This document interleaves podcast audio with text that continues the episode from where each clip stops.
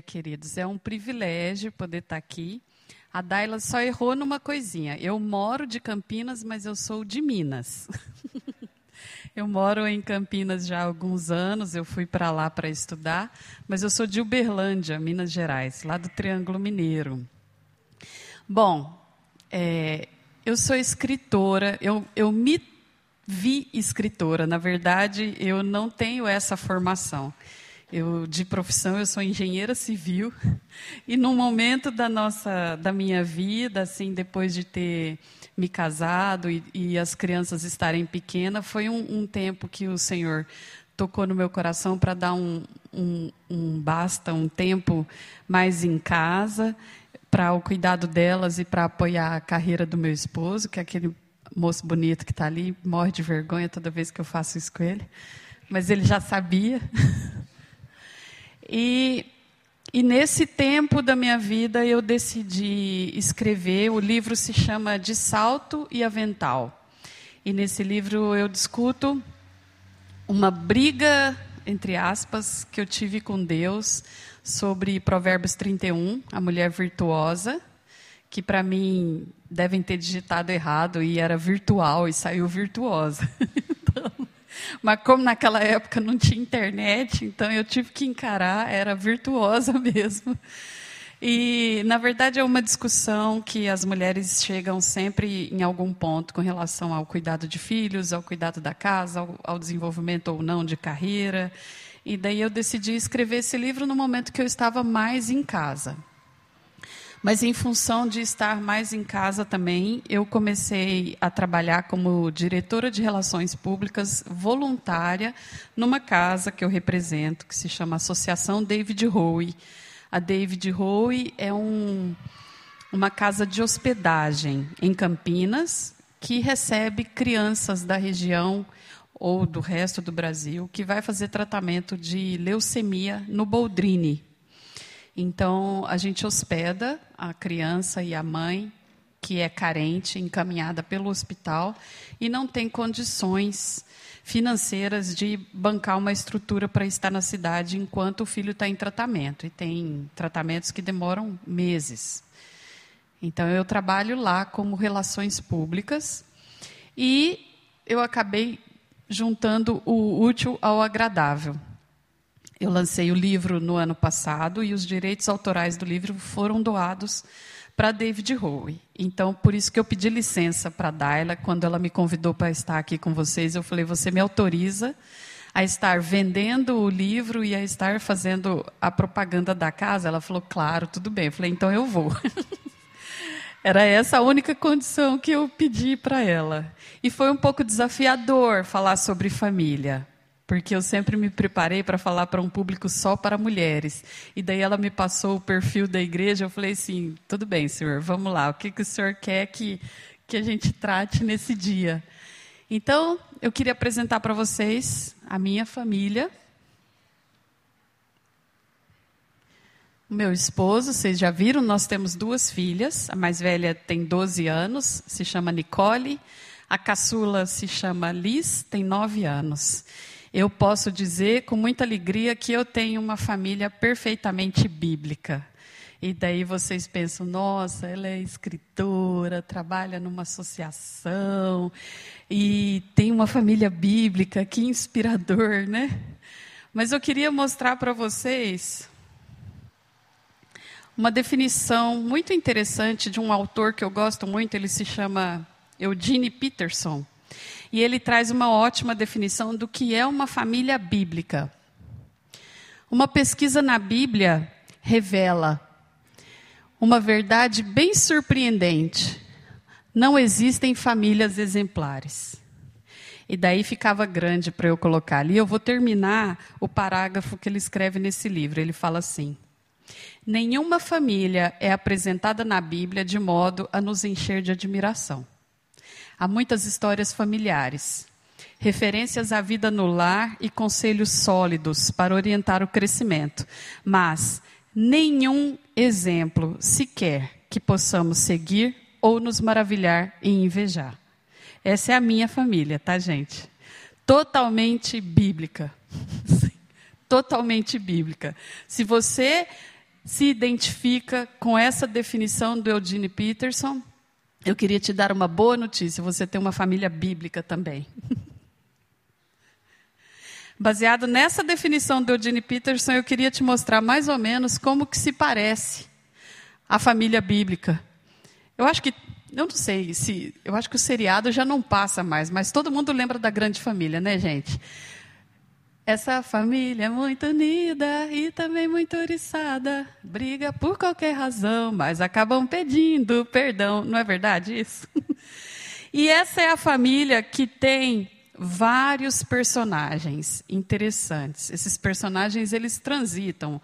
Ora é pai, Ora é mãe, ora é tia, ora é avó, ora é cunhado, ora é irmão. Aliás, esses negócios que tem a palavra cunha são bem perigosos, né? Eduardo Cunha, cunhado, concunhada. É um negócio que a gente precisa tomar muito cuidado na nossa vida, né?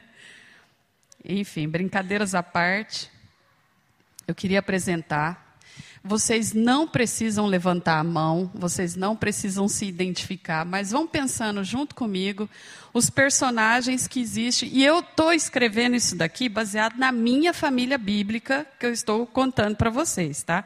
Isso existe na minha, eu não sei se existe na de vocês. Mas tem sempre aquele que é o trabalhador, o cara que é focado, que ele é sério, ele separa o lixo reciclável direitinho em vidro, papel, é ecologicamente correto, ele faz exercício físico todos os dias, é aquele que preocupa com a saúde, não toma refrigerante, é toda família tem um, não sei porque tem uma turma ali que está rindo, mas toda família tem esse personagem, que é o cara centrado, aquele que todo mundo quando crescer quer ser igual a ele. Na família também tem o pacificador, aquela época de discussão de como é que nós vamos fazer a festa, vai na casa de quem e fulano está brigando. Eu falo, para com isso, não briga. Não, tem briga que não vale a pena, não vale a pena ficar discutindo por causa disso. Então tem também aquele da turma do deixa disso. Né? Não, não vamos arrumar encrenca. Mas também tem o louco ou a louca. Esse é o totalmente sem filtro. Na hora que reúne no domingo, ou no Natal, ou na Páscoa, ou no Dia das Mães, que está mais fresco, né? É aquele que vira para a tia solteira e fala assim: e aí, você não vai casar, não? Está ficando velha? Ou vira por irmão desempregado: cara, passou da hora de você arrumar emprego, hein? Está demorando esse negócio. Ou aquela prima que não consegue engravidar: ó, já tem tantos anos que vocês estão casados, e aí? Não vai sair nenhuma criança desse casamento, não? Não tem? Todo mundo tem o louco. Não precisa dizer em quem é, gente, por favor. Tem o folgado. O folgado é aquele que jura que a família inteira tem que cuidar dele. Geralmente ele sofre de labirintite, ele acha que o mundo gira ao redor dele, né? É aquele cara sossegado da vida, que acha que a mamãe tem que levar todinho na cama, sabe aquele? Também, na minha tem, viu, gente? Não sei na de vocês. Tem um invejoso que é movido à competição. Você chega, nossa, eu fui promovido. Ele chega para você e fala, e aí, vai ganhar quanto? Quanto é que você vai ganhar? Aí você troca de carro e tem, chega na maior alegria que você conseguiu trocar de carro e fala assim, é, mas, mas esse carro aí Aí ele vai lá e troca por um mais caro. Você faz uma viagem e ele faz outra. E você troca de sofá. Ele não está precisando trocar de sofá, ele vai lá e troca de sofá. Na minha família tem. Tem o piadista, esse leva tudo na, na gozação. No WhatsApp da família é o cara que manda os vídeos mais engraçados. Você fala, eita, só podia ser o fulano mesmo. Tem, todo mundo tem o piadista. Tem o, o chato, que é aquele que espalha rodinha. Você está conversando, está dando risada, aí chega o chato. Só fala dele, ah, porque essa semana eu consegui vender tanto, e porque não sei o quê. É aquele que ninguém aguenta mais ficar perto dele. De tão chato, de tão irritante que é ficar perto dessa pessoa. Mas também tem aquele gente boa, que sabe aquelas tia que só dá presente legal no Natal, não dá roupa para criança, dá brinquedo. Geralmente, aqueles brinquedos que fazem um monte de barulho, que a criança adora e a mãe quer matar. Mas quando você cresce, é aquela tia que busca para levar no cinema. Não, vamos passear. Não, vamos para praia. Eu, no meu caso é tia, por isso que eu estou falando tia, mas pode ser tio, irmão, vô. Mas todo mundo tem esses personagens. Se vocês ficaram aqui balançando a cabeça, dando risada e concordando, muito bem-vindo, vocês têm uma família bíblica. Uma família totalmente bíblica. Eu queria apresentar para vocês. Isso aqui é uma foto da sala da minha casa. É uma parede que eu tenho com vários quadrinhos de fotos antigas. A gente colocou lá embaixo, a menorzinha, a foto das minhas duas filhas. E a nossa ideia foi tentar montar meio que uma árvore genealógica das duas. Então, do lado esquerdo tem foto minha, dos meus pais, dos meus avós e bisavós. Do lado direito é da família do William, a foto dele criança, dos pais. E eu quis que as minhas filhas tivessem uma ideia de quem são é, os antepassados que formaram a nossa família. E quando eu tive a ideia de montar esses quadrinhos, a gente estava num momento bem descontraído na casa do meu sogro, e eu pedi as fotos para ele, né? E aí abriu aquela caixa de memórias, e aí foi mostrar as fotos, e a minha filha mais velha estava perto e falou assim: quem que é esse aqui, vovô? E aí começa a contar a história. Ah, esse aqui é o meu avô, que veio da Alemanha, e tem um sobrenome Heinrich, que eu tive que quase que fazer alemão quando eu entrei na família para pronunciar corretamente. Porque eu sou Juliana da Silva e Souza e peguei o Heinrich da família dele. E esse aqui é o meu avô, que veio da Alemanha, e ele foi assim, um desbravador ele montou um hotel em São Paulo e falou o nome do hotel. E esse outro aqui, ah, esse aqui é o meu avô por lado de mãe, ele era russo, veio da Rússia, então é uma ascendência toda europeia, é, cheia de desafios. Eles vieram muito novos para o Brasil, tiveram conquistas importantes na área de tecnologia. A família dele é muito forte nesse assunto. E aí a Nicole olha para o meu lado e fala assim: E o seu, mãe, como é que é? Eu sou 100% brasileira. 100% brasileira. E eu falei: Você tem certeza que você, quer saber, minha filha? Tá bom, mamãe vai contar. Pelo lado do meu pai, eu não conheci meu avô, para falar a verdade, nem ele, porque minha avó era mãe solteira.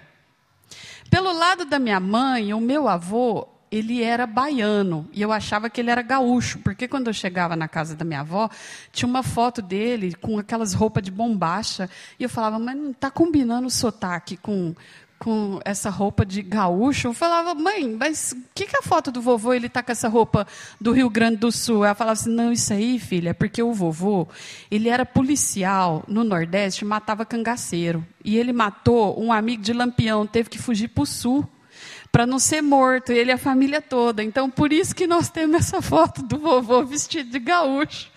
Então, eu falei assim: ó, filha, é o seguinte: de um lado você tem uma família centrada, luterana, com ascendência é, na igreja, com pessoas empreendedoras. Do meu lado é cangaceiro, matador de aluguel. É, sem contar na religião, porque a, a, a, do lado do meu pai era todo mundo pai de santo, mãe de santo, era uma maravilha. E daí nós temos essa mistura aqui na nossa casa. Essas histórias interessantíssimas de família para contar. E ela começou a dar risada, é claro, né? Mas a primeira coisa que eu quero apresentar para vocês com relação à nossa família de sangue. Aí eu vou falar do meu lado. Existem coisas na nossa vida que Deus permite que a gente escolha. Mas a família que a gente nasce não é uma que Ele permitiu. Eu não escolhi minha mãe, eu não escolhi meu pai, eu não escolhi meus irmãos. Eu não escolhi meu avô cangaceiro, eu não escolhi a minha avó mãe de santo, eu não escolhi a minha tia, que foi presa na Alemanha por tráfico de drogas. Eu não escolhi o meu primo, que foi preso por porte e uso de drogas. Eu não escolhi a minha prima, que casou e separou quatro vezes e tem um filho de cada pai. Eu não escolhi. Eu não escolhi. E Deus me colocou nessa família.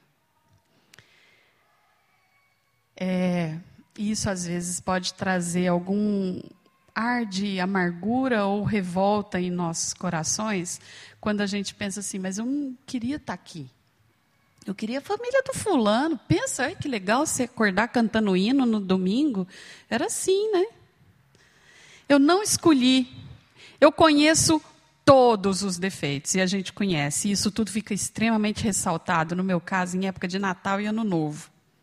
Eu falo para o Ilha que às vezes eu queria tomar um comprimido no dia 20 de dezembro acordar no dia 5 de janeiro para esperar passar toda essa fase que é extremamente estressante. Eu não escolhi.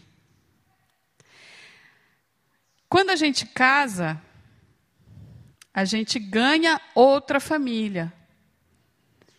E fica muito enganado quem acredita que aquele discurso assim, ah, mas eu não sabia que você era desse jeito. Desculpa, gente, sabia sim. Todas aquelas nuances que vão demonstrando durante o, o, o namoro e o noivado, você casou, aquilo só se confirma. Desculpa, a gente sabia. E daí eu falar, ah, mas foi, fui eu que escolhi essa família. Sim, eu escolhi entre aspas, que na verdade, até certo ponto, Deus me permitiu participar dessa escolha. Deus me permitiu participar. Vocês, alguém aqui assistiu o casamento grego? Que o pobre coitado casa com a família mais louca do mundo. Eles conseguem ser mais loucos do que a minha. Quando você casa, você ganha junto de presente. E às vezes essa amargura também, ela se demonstra diferente. Quando seus filhos crescem e começam, você começa a identificar os pecados e, e aprontar, você fala, mas isso veio do seu lado. Isso aqui é sua mãe tudinho. Nunca vi um negócio desse. Olha só, isso parece sua mãe falando. Nunca é do seu, né? É, puxou seu irmão. Isso aqui puxou seu irmão. A família nos traz, Deus, através da família, nos dá enormes oportunidades. A primeira oportunidade, grande oportunidade que Deus nos dá através da família, é que a gente se lembre que foi Ele que escolheu para mim. Foi Deus que escolheu a minha família, que eu nasci, e a família que hoje eu me encontro como casada. Esses dois lados que montaram aqueles quadros da árvore genealógica das minhas filhas foi escolhido a dedo por Deus. Quando eu reflito na palavra do Senhor em Romanos, capítulo 12, ele diz assim: renovai-vos pela renovação da vossa mente, para que vocês possam experimentar a boa, perfeita e agradável vontade do Senhor. Era vontade dele que eu tivesse essa família. A vontade dele é boa, perfeita e agradável. E quando que essa vontade boa, perfeita e agradável vai de encontro com a minha insatisfação, eu dou um pouquinho de ré no mesmo versículo e lembro que eu preciso me renovar pela transformação da minha mente. Deus escolheu o meu vô daquele jeito. Deus escolheu a minha mãe como ela é. Deus escolheu a minha sogra como ela é. Deus escolheu o meu sogro, os meus cunhados, os meus irmãos exatamente como eles são, e ele me pôs nessa família.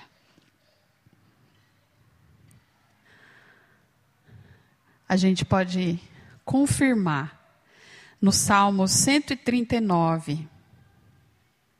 A gente pode ler: Tu criaste o íntimo do meu ser e me teceste no ventre da minha mãe. Os teus olhos viram o meu embrião todos os dias determinados para mim foram escritos no teu livro antes de qualquer deles existir. Alguém aqui tem alguma dúvida de que Deus te colocou na família exatamente onde você está? Porque antes de você estar no ventre da sua mãe, ele decidiu qual era a família que você estaria participando. Qual era a genética que você estaria carregando. Deus escolheu. Eu nasci exatamente no lar onde eu deveria nascer. A gente precisa parar de acreditar que está no lugar errado, ou a gente precisa parar de desejar aquilo que não é possível, de ser ou participar da família do outro. Eu queria que a minha mãe fosse assim. Ah, ela não é. Por algum motivo ela não é. Tem uma outra coisa muito importante. Eu não tenho a capacidade de mudar as pessoas. Nós não temos a capacidade de mudar ninguém. O único que consegue fazer isso é o Espírito Santo do Senhor. É Ele. Então eu não tenho a capacidade de mudar as pessoas, mas o Espírito Santo do Senhor tem a capacidade de mudar as pessoas, tem a capacidade de mudar a minha atitude em relação às pessoas, da minha família. Uma segunda grande oportunidade que Deus nos dá enquanto nós estamos na nossa família é de lembrar de colocar o óculos da graça que Jesus nos dá assim que a gente olha para a cruz dele. Eu posso encarar todos os desafios de vida em família como uma ótima recordação de me parecer com Jesus. Sabe aquele momento que você foi hostilizada pela sua cunhada por algum motivo? Jesus foi hostilizado na cruz. Sabe aquele momento que você foi traído por alguém da sua família por qualquer motivo? Ou quando você foi desprezado pelo seu irmão? Ou quando por algum ódio, calúnia ou egoísmo, todos esses sentimentos Jesus sofreu. Se eu colocar o óculos da graça dele e me lembrar que em cada uma dessas situações, por um infinitésimo de segundo que seja, eu me pareci com Cristo, a gente começa a ter um outro olhar sobre os nossos relacionamentos familiares. É uma excelente oportunidade de reconhecer a dor com a, a nossa dor com a dor que Cristo sofreu. E é uma excelente oportunidade de exercer o fruto do Espírito Santo em resposta a essa dor que Cristo sofreu. É, por amor a Cristo, eu não vou revidar da mesma forma.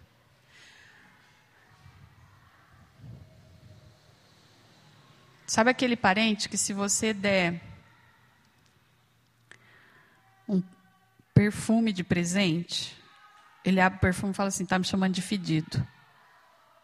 Se você não der nada, está me desprezando, tá vendo? Não dá bola. Essa pessoa foi colocada na sua família por Deus. E a todo instante você tem a oportunidade de se lembrar de Jesus através da vida dela e colocar um óculos de amor para que essas picuinhas ou esses desgastes de relacionamento se tornem em grandes oportunidades de apresentar o amor de Cristo. A gente não pode encarar a família como um fardo. A gente não pode encarar a família como algo que a gente tem a capacidade de mudar. A gente não pode encarar a família como algo que eu não desejaria ter, apesar da gente. Nós também causamos as mesmas dores em nossos familiares. Eu sempre li um provérbio e eu não entendia direito o que significava esse versículo de Provérbios 22 e fala assim: Não mude de lugar os antigos marcos que limitam as propriedades e que foram colocados por seus antepassados. Eu acreditava que esse versículo só dizia respeito a propriedades com relação às fazendas de antigamente. Mas eu continuei refletindo a respeito dele e me lembrei que o que, o que o versículo chama de antigos marcos que limitam a propriedade, na verdade, são todas aquelas características que enfatizam que você faz parte daquela família. Antigamente, hoje em dia, os, nomes, os sobrenomes não são escolhidos com relação à profissão, como era antigamente. Então, assim, os Oliveiras eram quem cultivava quem fazia azeite, quem cultivava oliva. Os da Silva, e eu fui pesquisar, da Silva, ele vem de Silvestre, eram os que eram da selva. Eles eram da Silva.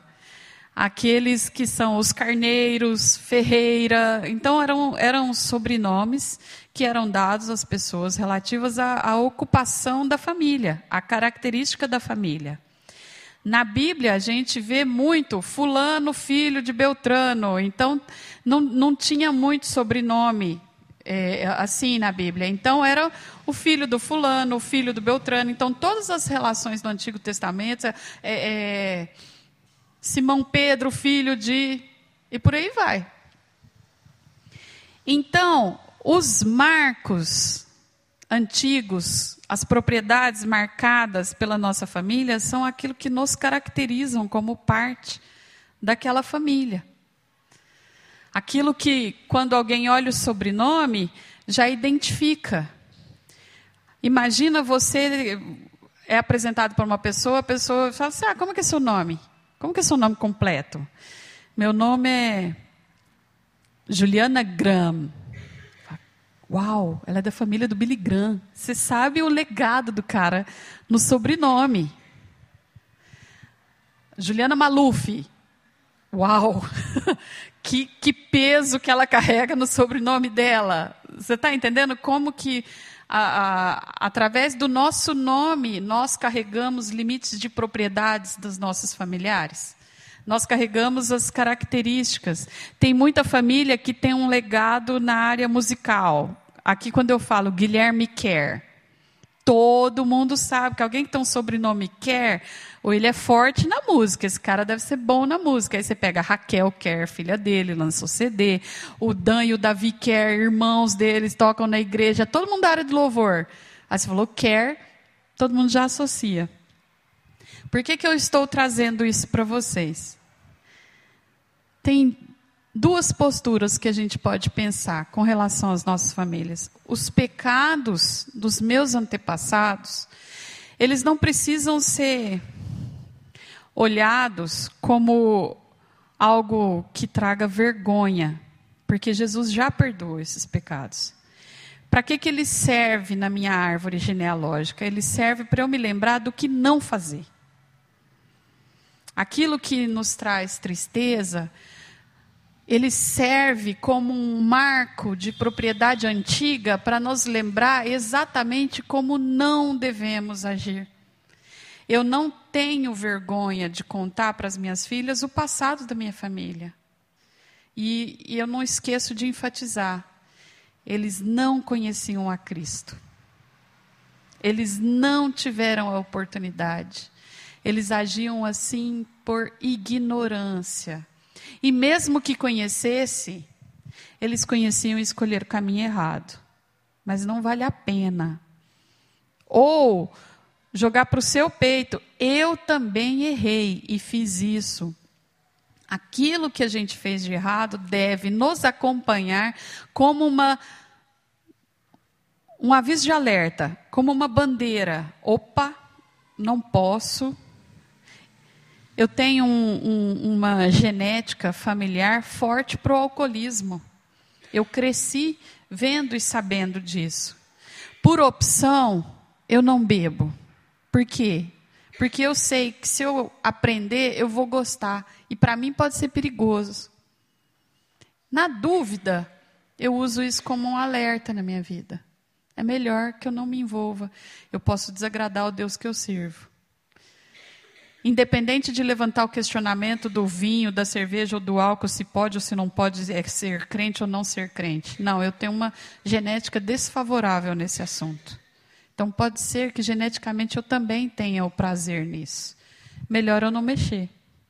Isso me traz uma recordação de alerta e me bota de volta no caminho. Aquilo que é memorável, por outro lado, que é virtude, a Bíblia diz que deve ser passada de geração a geração. Deve ser incentivada de geração a geração. Você tem na sua família alguém que tenha facilidade com música, com louvor? Incentiva seu filho muito provavelmente ele vai ter a facilidade com o mesmo talento. Você tem a facilidade em uma determinada área que é interessante, de uma família de missionários. Em Campinas nós temos assim, famoso, a família do Eduardo Lane, desbravador. Você pega todos os Lane, os caras são tudo missionário. Passa isso de geração em geração. Os marcos antigos, sejam eles ruins ou bons, a gente não pode se livrar deles. A gente precisa usar isso na nossa vida como bandeira de alerta ou como motivador do caminho que o Senhor escolheu para nós. As famílias bíblicas, elas eram assim. Os levitas na Bíblia, quem era da tribo de Levi, cuidava do serviço da igreja. Todos que eram da tribo de Levi trabalhavam nessa área. E Deus falava: conte isso de geração em geração. Aproveita isso para contar para os seus descendentes. E não se envergonhe do passado, do seu passado errado ou dos seus pais. Porque viver escondendo isso é tirar dos nossos filhos a chance deles acertarem ou deles perceberem que nós não somos super-heróis e que só, nós, só, só, temos um na cruz. E, e a gente perde a chance de apontar para Cristo a glória que lhe é devida por ter resgatado a nossa vida, na medida que eu deixo de contar um erro.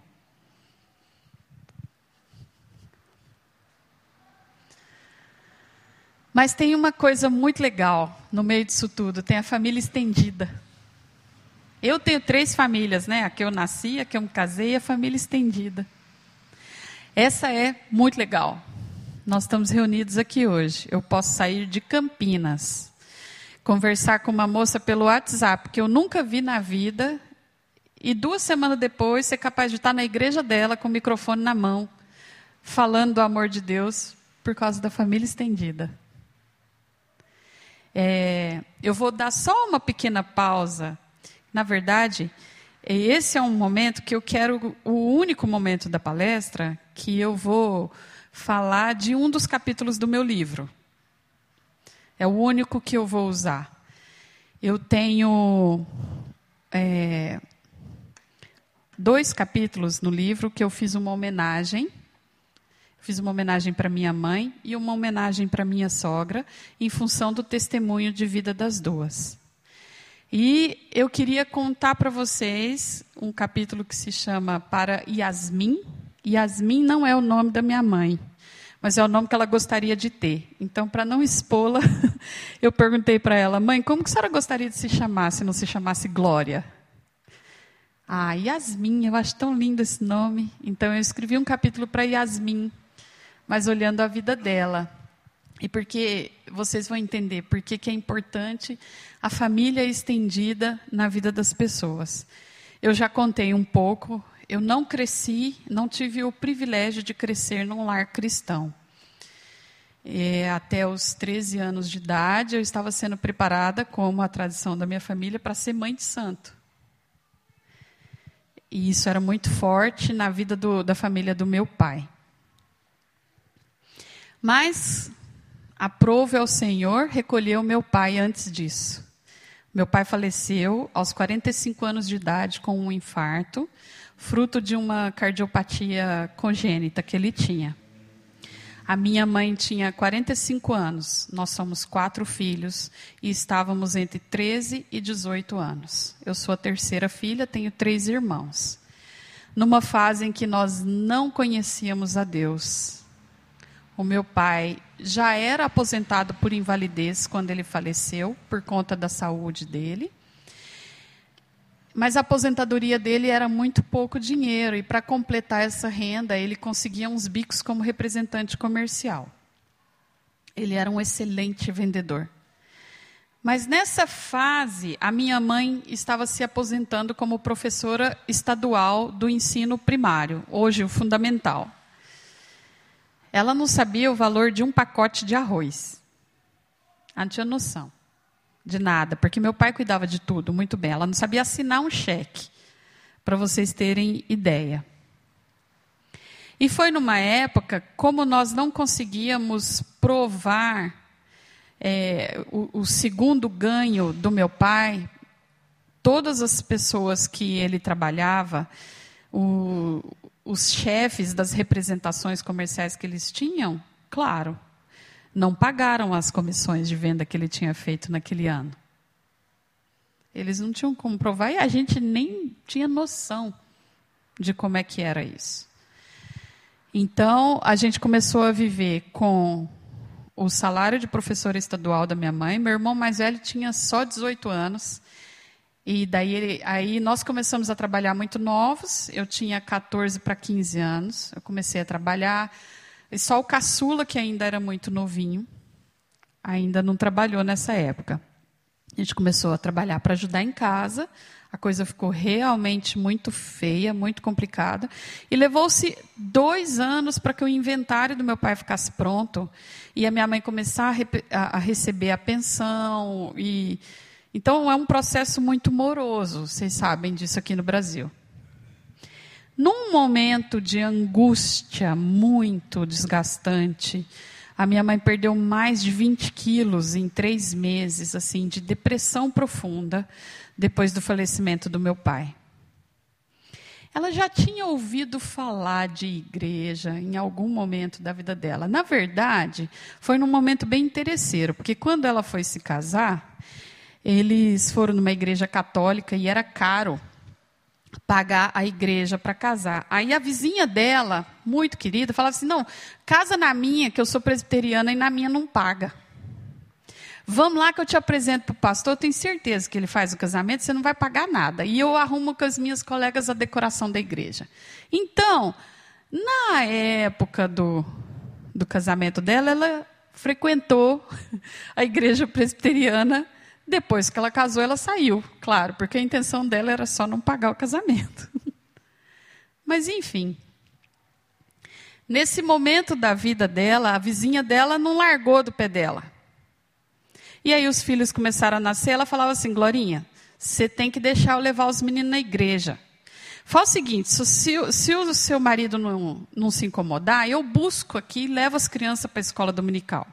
Então eu tenho recordação de cinco, com cinco anos de idade ir para a escola dominical. E eu lembro de versículos, mas a única memória que eu tinha na minha cabeça era o Salmo 121 que eu decorei para disputar um, uma prova de decorar versículo. E como eu sou muito competitiva, eu falei, eu vou ganhar esse negócio. E decorei, eleva os olhos para o céu, de onde me virá o socorro. Era a única coisa que eu sabia da Bíblia. Eu tinha cinco anos de idade. Aos 13, quando eu fui ser preparada para ser mãe de santo, e daí o pai de santo chegava com o sino na minha cabeça para poder descer a entidade. E na hora que ele batia, eu falava assim: ah, agora vai, agora vai. Aí eu, em pensamento, fazia assim: eleva os olhos para o Senhor, de onde me virá o socorro? Meu socorro vem de Deus. Porque na minha cabeça era de Deus o que eu estava fazendo. Então eu entendia que era de Deus. Eu, e aí ele ficava nervoso, descia o capeta não está dando certo. Tem alguma coisa que ela está fazendo que está bloqueando. E eu pensava, mas eu estou falando de Deus, eu não estou entendendo por que, que não está querendo. E eu saía de lá triste, por que, que o, o santo não dizia, né? E eu falava, mas é, eu lembro quando eu era criança, eu decorei esse versículo, e versículo é da Bíblia, a Bíblia é de Deus, se eu estou aqui preparando para estudar de Deus, vai funcionar. E aí ele batia o negócio e eu, eleva os olhos para os montes, de onde me virou socorro. Santa ignorância. Mas a anos antes, uma vizinha muito piedosa, me levava para a igreja. Nesse momento, com a família totalmente um bagaço, desestruturada, praticamente passando fome, a gente foi para a escola. Já tinha um ano e meio a dois que meu pai tinha falecido. A minha mãe foi para o quintal, pegou uns remédios e um uísque. Ia se suicidar. Ela falou que não estava aguentando mais aquela dor. E aí, num momento de súbita misericórdia do Senhor, ela gritou para o céu: Se existe um Deus de verdade, o Senhor me prova agora que o Senhor existe. E se o Senhor existir, eu vou te servir para o resto da minha vida. E ela sentiu no coração, ela não ouviu voz, não teve nada disso. Ela sentiu no coração, assim, na cabeça dela. Isaías 54. E ela fala assim: ah, eu lembro que isso deve ser um livro da Bíblia. E tinha uma Bíblia amarela lá em casa, na página do Salmo 190, porque é o Salmo dos. O Salmo 91, o Salmo da maçonaria. E meu pai também era maçom, para ajudar na bagunça. Ela falou: ah, deve ser alguma coisa da Bíblia, Isaías, deve ser o nome de algum livro, eu vou achar esse negócio. E com os remédios e o uísque na mão. Aí ela pôs assim do lado e achou. Aí ela começou a ler. Aí chega nesse versículo aqui que eu vou apresentar para vocês. Versículo 4, do capítulo 54. Não tenha medo, você não sofrerá vergonha. Não tema o constrangimento, você não será humilhada. Você esquecerá a vergonha da sua juventude. Não se lembrará mais da humilhação da sua viuvez, pois o seu Criador é o seu marido, o Senhor dos Exércitos é o seu nome. O Santo de Israel é o seu redentor. Ele é o chamado de Deus de toda a terra. O Senhor chamará você de volta como se fosse uma mulher abandonada e aflita de espírito. Uma mulher que se casou nova apenas para ser rejeitada, diz o seu Deus. Por um breve instante eu a abandonei, mas com profunda compaixão eu a trarei de volta. No impulso de indignação, escondi de você por um instante o meu rosto, mas com bondade eterna terei compaixão de você, diz o Senhor, o seu redentor. Minha mãe jogou tudo fora e foi bater na casa da vizinha de novo a presbiteriana que não cobrava para casar na igreja dela. E falou assim: Olha, aconteceu isso e eu não sei o que fazer com essa informação. Essa família nos adotou como família estendida. E eu só estou aqui falando para vocês hoje, porque a igreja me acolheu. Vocês não têm noção da importância que é cuidar de quem precisa de Deus e trazer para perto da igreja. Vocês salvaram a minha família. Eu perdi a conta de quantas vezes, eu perdi a conta de quantas vezes o salário da gente chegava no final, ainda faltava três, quatro dias para receber. E o diácono chegava com a cesta básica lá e falava assim: Dona Glória, nossa diaconia hoje resolveu trazer uma cesta para a senhora totalmente em horário de expediente, fora, sem ser combinado, sem telefone. E minha mãe, obrigada, Senhor. E aí a gente tinha que comer no almoço. Eu saía para estudar, sem saber se ia ter comida. Orando, que nessa época a gente foi para a igreja. A diaconia acolheu.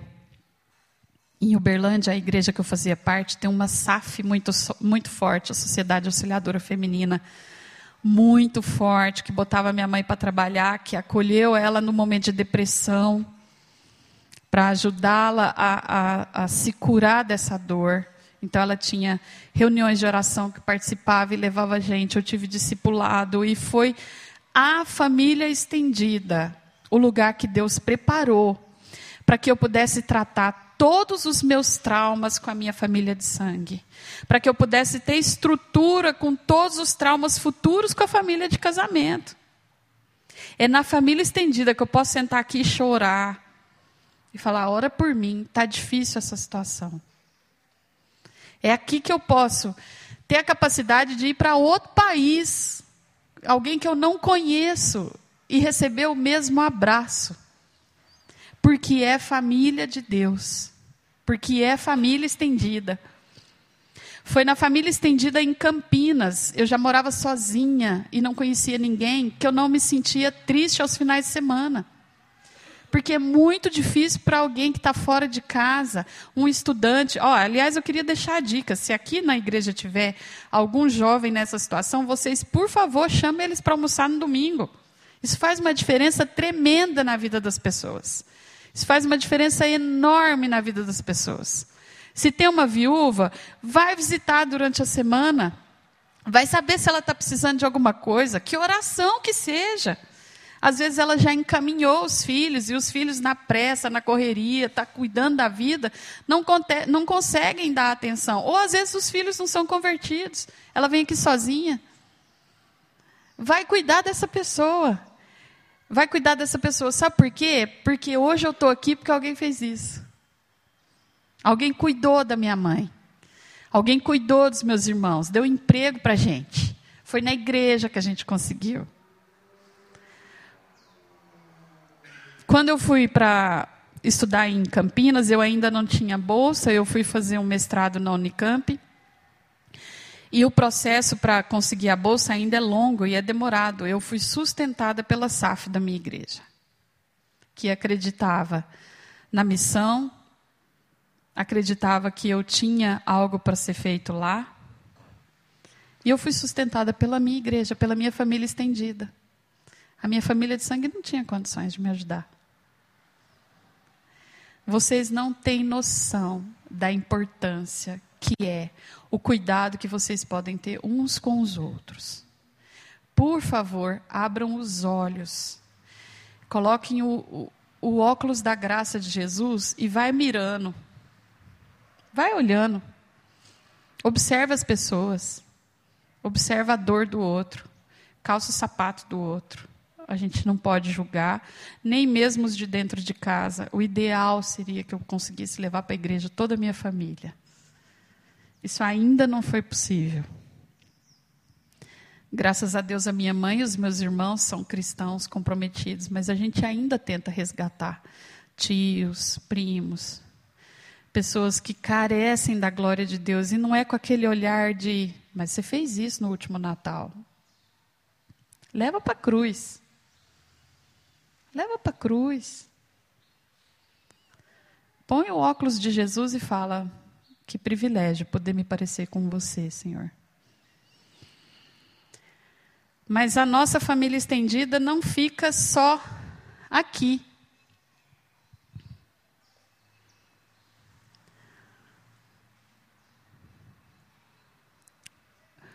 O que eu disse? A grande oportunidade que nós temos como família estendida é apresentar o amor de Deus, assim como a vizinha da minha mãe fez. Acolher os que estão sem família por perto. E aí eu coloco viúvo, solteiro, jovem estudante que está fora de casa. Gente, isso é o que a Bíblia falava: cuida dos órfãos, cuida das viúvas e cuida do estrangeiro. É essa turma precisa de acolhimento. Alegra com os que se alegram e chore com os que choram. É o que eu falei de calçar o sapato. Calça o sapato do seu vizinho, do seu amigo aí de, de igreja, da mocidade. Fala, que dor que você está sentindo? Onde é que o calo aperta? Deixa eu chorar com você, deixa eu orar com você. A família estendida não fica só nisso daqui, que eu queria trazer para vocês, e agora chegou o momento de eu falar da David Howe. A David Howe, o, o lugar onde eu trabalho, é uma enorme oportunidade de apresentar o amor de Deus para quem está sofrendo. Nós recebemos as, as famílias e geralmente as crianças não têm muita noção do que do que está acontecendo com elas e as mães chegam totalmente desestruturadas com a possibilidade do filho morrer daquela doença. E isso acontece. Mas é nossa função, como família estendida, apresentar o amor de Deus também para essas vidas. E lá, a missão da Associação David Howe é ser a presença tangível de Deus na vida de cada paciente que passa por nós. Eu trouxe é, um vídeo que nós vamos passar daqui a pouco. É um vídeo institucional que apresenta um pouco do testemunho dos pais do David, que são missionários, e um pouco de como funciona a nossa casa. Mas depois, num, num outro momento, eu vou estar colocando lá no fundo os meus livros. E eu também tenho três volumes de um outro livro que foi escrito pela Débora, mãe do David, depois dela ter passado por todo esse processo, que é um livro extremamente sábio que não serve só para quem está enlutado. É um livro que se chama Manejando as Perdas de Maneira Saudável. Ele trata de perdas, não necessariamente de luto. Mas alguém que passou por uma perda profunda, seja de vida, seja de emprego, seja de situação muito complicada, é um manual para trabalhar essa perda. Tanto o meu livro quanto o da Débora custa R$ 29,90. A gente tem máquina de cartão de crédito, eu faço um combo, quem leva dois paga 25 em cada. É o que eu falei para a Darla. Eu falei, ó, para doação, a gente dá um jeito de receber. Mas eu também tenho alguns formulários para quem gostaria de ser voluntário, seja voluntário de oração, seja voluntário como mantenedor financeiro, porque a nossa casa trabalha 100% com a, a doação dos irmãos e dos amigos. Nós não temos apoio de governo ou prefeitura, até foi uma opção da nossa diretoria, porque quando a gente foi atrás dessas subvenções, nós descobrimos que teríamos que mudar o estatuto para um estatuto laico, que não professa a fé de Cristo. Então a gente preferiu acreditar no milagre do Senhor em cuidar da gente. E a gente acredita que se várias igrejas estiverem juntas ajudando a nossa casa, a gente não vai precisar de favor do governo para isso. Só para vocês terem uma ideia, hoje para nós custa 150 reais por dia uma família, uma criança e uma mãe. Nós temos duas funcionárias, uma administradora em tempo integral, horário comercial de segunda a sexta, que é a mulher, a moça que é responsável de receber os pacientes, receber as famílias, cuidar de fazer as compras de suprimentos, faz todo o trâmite de é, agendar voluntário de transporte, porque as famílias também não têm carro, eles são muito pobres. Então a gente tem voluntário que faz o transporte da casa para o hospital, busca do hospital e leva para casa.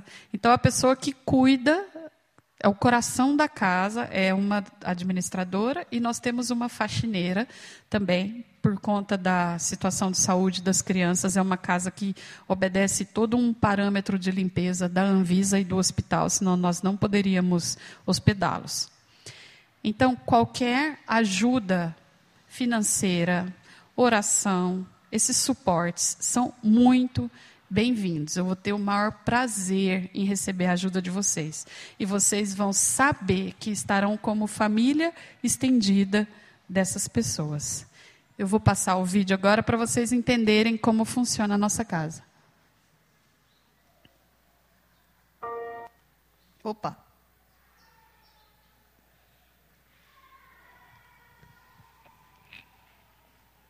Apertei duas vezes aqui.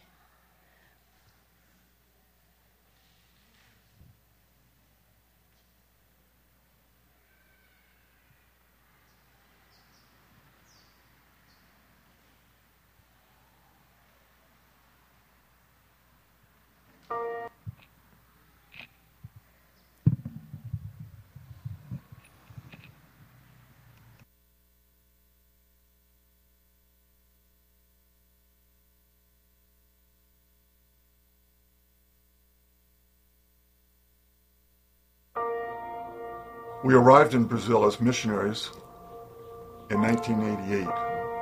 Well, it's been almost 30 years since we were appointed. Yeah. Yeah. Yeah. We had a vision for helping to train leadership. So I've been teaching at a seminary since 1992 and uh, felt very fulfilled in that.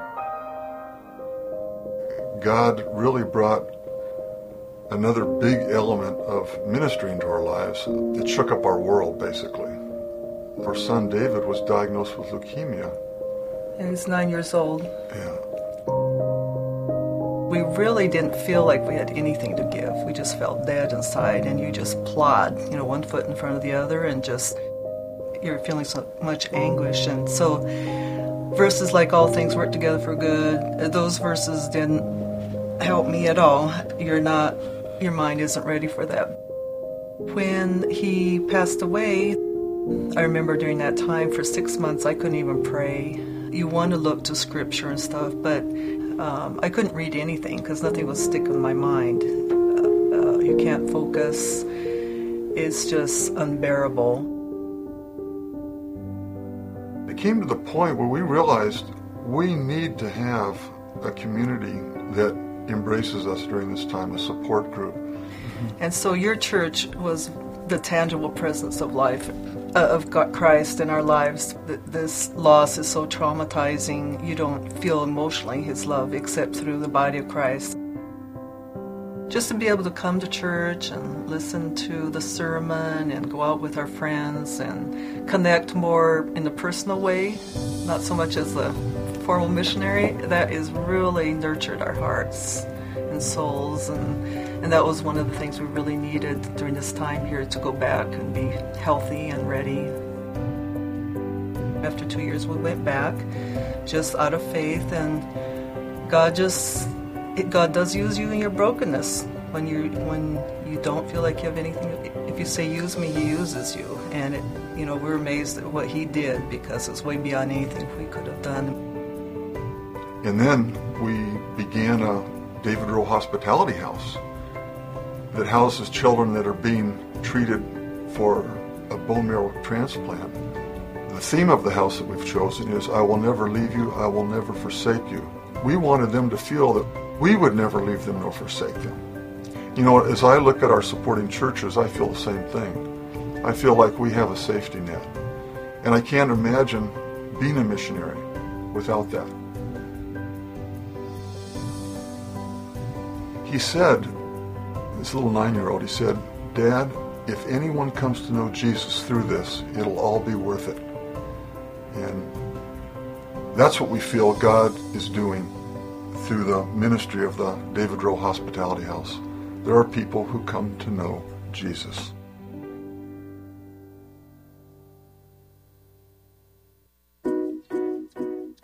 Quando o Hospital Boldrini começou a fazer transplante de medula óssea em Campinas, as famílias economicamente desfavorecidas, que vinham de cidades distantes, não tinham uma casa especializada onde pudessem permanecer com seus pacientes.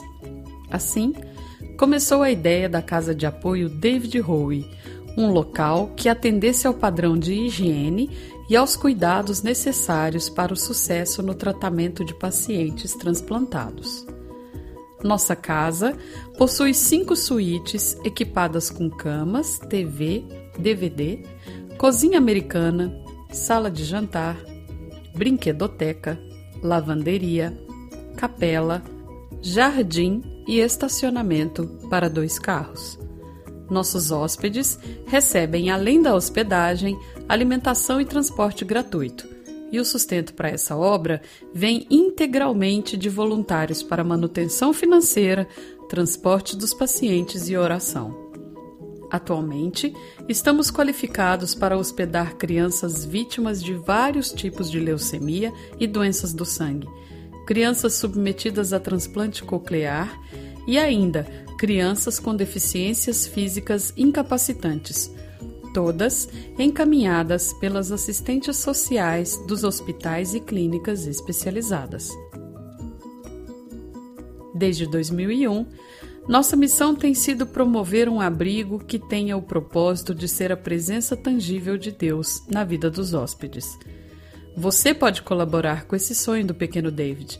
Seja um voluntário, junte-se a nós.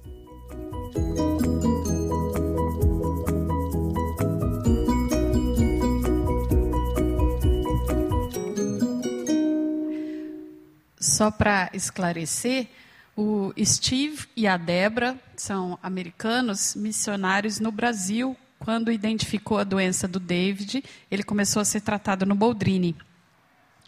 E na época, lá no Boldrini, não tinha é, nenhuma casa de apoio para as famílias. Então a ideia surgiu porque eles encontraram um doador compatível de medula nos Estados Unidos e se mudaram, voltaram para os Estados Unidos para o menino fazer o transplante e lá eles ficaram hospedados numa casa semelhante a essa. E foi quando Deus falou no coração do David se em Campinas tivesse algum lugar assim para hospedar aquelas, aquelas famílias e, e eles pudessem vir conhecer a Jesus, tudo terá valido a pena. Então foi isso. Dois anos depois do falecimento, eles tiveram forças para voltar para o Brasil e começaram e montaram a casa. Então é essa situação. A nossa casa fica a um quilômetro do Boldrini. Ela é bem perto do hospital, até porque uma criança, quando está em tratamento e tem uma febre, ela tem só até duas horas para chegar no hospital e precisa ser identificado.